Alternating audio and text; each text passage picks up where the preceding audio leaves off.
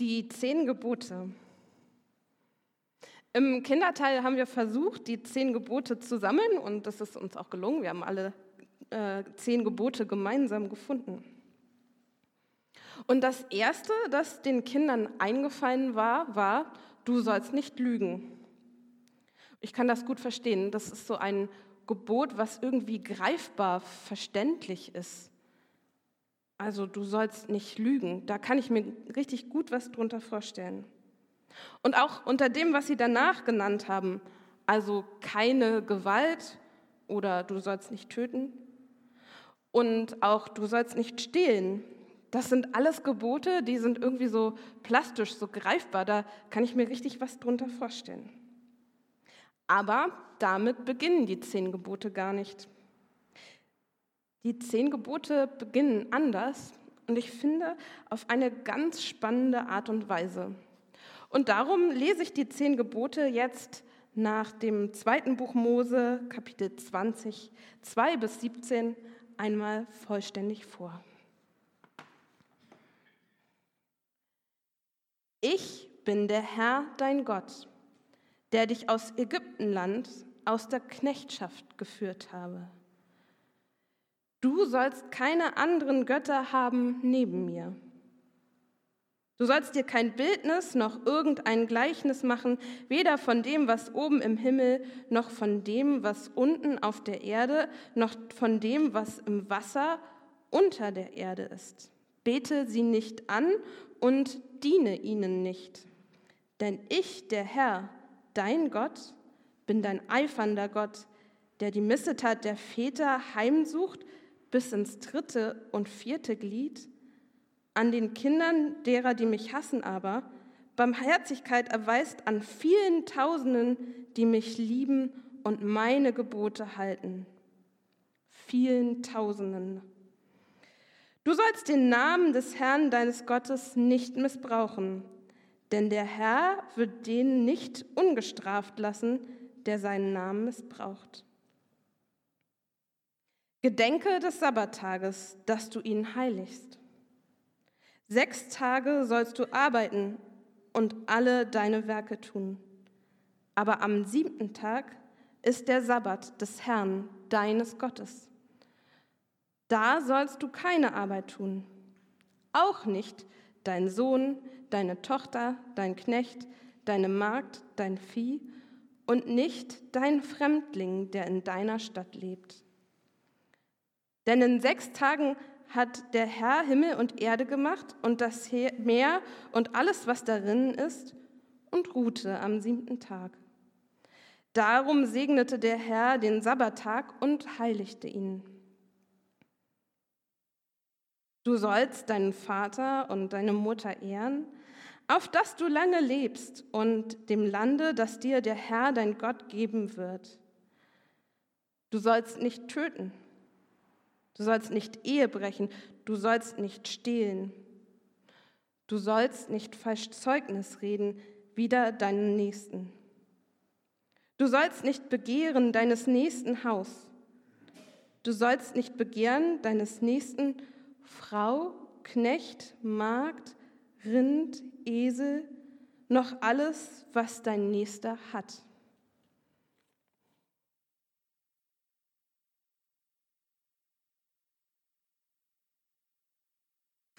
Zehn Gebote, zehn gute Weisungen. Und doch auch steckt in diesen zehn Geboten eine Verheißung drin. Und damit beginnen sie auch. Ich bin der Herr, dein Gott, der dich aus Ägyptenland, aus der Knechtschaft geführt hat. Das ist das erste Gebot die erste große Zusage. Und es wird tatsächlich ein bisschen diskutiert, wie man diese zehn Gebote überhaupt einteilt und wie man sie aufteilt. Ist das schon das erste Gebot oder gehört da noch mehr dazu? Gehört auch noch der Satz, den Martin Luther danach gesagt, äh, noch mit hinzugenommen hat? Du sollst keine anderen Götter haben neben mir. Gehört das auch noch zum ersten Gebot? Nach dem jüdischen Verständnis ist bloß der erste Teil, das erste Gebot. Ich bin der Herr, dein Gott, der dich aus, der, aus Ägyptenland, aus der Knechtschaft geführt habe. Ich bin der Herr, dein Gott. Oder wie es dort darüber steht, ich bin der, ich bin da. Dieser weiße Teil, das ist für Jüdinnen und Juden das erste Gebot. Ein interessantes Gebot, wenn es doch gar keine Regel enthält. Keine Regel, die man einhalten oder gegen die man verstoßen kann. Ich bin der Herr, dein Gott. Ist das eine Regel?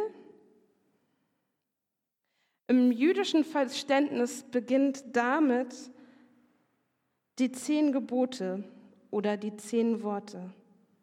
Ich bin der Herr, dein Gott. Gott stellt sich damit vor. Es ist wie eine Visitenkarte, der, die er uns in die Hand gibt. Hallo, wer bist du? Ich bin Maike. Aber Gott stellt sich vor mit, ich bin der, der dich aus Ägypten herausgeführt hat, der für dich da ist. Gott hätte sich auch damit vorstellen können, dass er sagt, ich bin der, der die Welt erschaffen hat, Meere und Flüsse und die Erde. Aber an dieser Stelle stellt er sich ganz bewusst auf diese Art und Weise vor. Das ist die Grundlage der Regeln, die dann folgen. Ich bin der, der dich aus der Sklaverei befreien wollte, der dich frei machen möchte, der uns alle in Freiheit führen möchte. So stellt sich Gott vor. Und daraus folgen dann alle anderen der zehn Gebote. Daraus folgt dann die Art und Weise, wie wir beispielsweise mit unserer Arbeit umgehen und umgehen sollen. Wir sollen sechs Tage arbeiten und am siebten Tag ruhen, eben weil Gott der Gott der Freiheit ist und diesen Ruhetag auch für uns geschaffen hat. Während vorher in Ägypten die Arbeit vorherrschte und die Arbeit das Bestimmende war, das das ganze Leben bestimmt hat, soll Gott nun der Gott der Freiheit sein, der uns die Möglichkeit gibt, unser Leben zu gestalten. Darin steckt, darin steckt Verheißung, aber auch Anspruch. Du sollst keine anderen Götter haben neben mir. Du sollst eben zum Beispiel die Arbeit nicht zu deinem Gott machen. Du sollst ja dein Leben so leben, dass Gott an allererster Stelle steht. Wir haben das ja vorhin mit dieser Wasserwaage einmal ausprobiert, wie das ist, das Leben nach Gott auszurichten und auch nach diesen zehn Geboten. Und wenn man die Wasserwaage ganz gerade hält, dann ist sie für einen Moment, dann ist die Blase in der Mitte für einen Moment ganz in Waage. Aber schon wenn ich ein kleines bisschen zitter oder wackel, dann geht sie wieder vom Strich weg. Und das ist wirklich keine einfache Sache, so eine Wasserwaage richtig ganz in Waage zu halten. Wenn ich auf das Bild schaue, dann ist es immer noch ein kleines bisschen schief. Ich habe es vorhin versucht, aber es ist nicht so leicht, dieses Bild gerade zu rücken und in Waage zu halten. Und ich glaube, das gilt für alle diese zehn Gebote, die Gott uns gegeben hat auf dem Weg, die uns gute Weisungen für unser Leben sein sollen. Auf den ersten Blick sind sie vielleicht leicht einzuhalten, nicht stehlen, das kann man irgendwie umsetzen. Aber wenn man genauer hinschaut und überlegt, wem man vielleicht auch durch die Art und Weise, wie man lebt, Sachen doch wegnimmt, streitig macht oder beneidet, dann ist es doch wieder nicht so einfach. Wenn man so wie die Kinder nicht nur sagt, ähm, dass man nicht töten soll, sondern dass man keine Gewalt weder in Worten noch Taten ausüben soll, dann ist auch das sehr, sehr schwierig einzuhalten. Wenn wir auf die Ehe schauen, ist auch das eine schwierige Sache, Beziehungen zu halten und gut miteinander zu gestalten. Nicht voneinander loszulassen, dass eine Beziehung nach Möglichkeit vielleicht sogar das ganze Leben hält. Das erfordert viel Arbeit und immer wieder einen Blick auf diese Wasserwaage, einen Blick auf das Feinjustieren.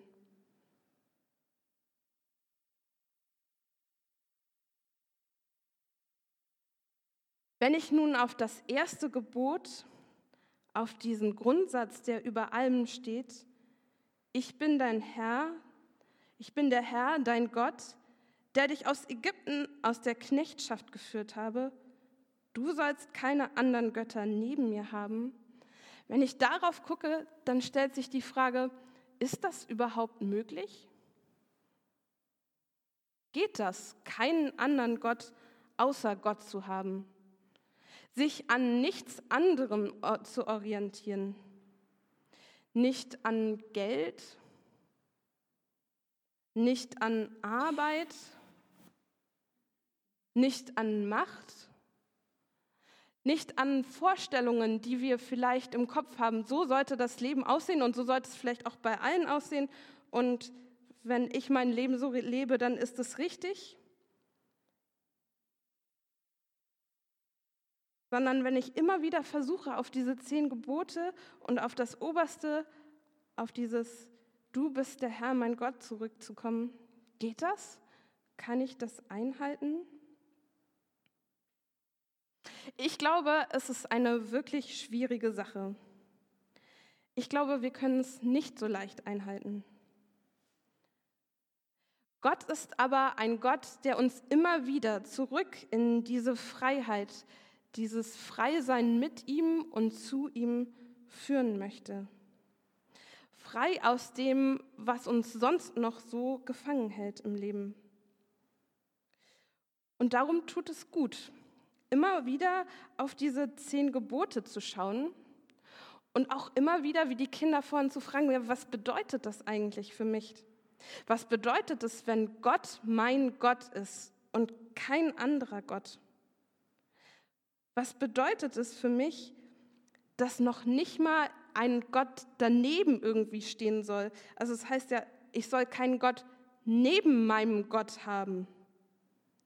Das ist ja so, als würde ich sagen, nicht nur Gott steht an Platz Nummer eins und Platz Nummer zwei, drei, vier ist dann vielleicht Geld oder Arbeit oder Macht oder sowas. Nein, es soll noch nicht mal einen Platz Nummer zwei, Nummer drei oder vier geben, sondern Gott allein soll dastehen und nichts anderes soll mich beeinflussen. Es ist ein so hoher Anspruch und gleichzeitig doch eine Freiheit, in die uns Gott damit hineinführen möchte.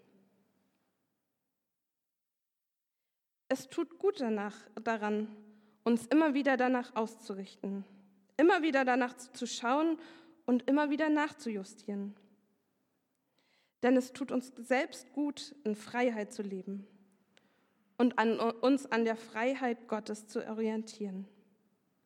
Gott helfe uns dabei. Amen.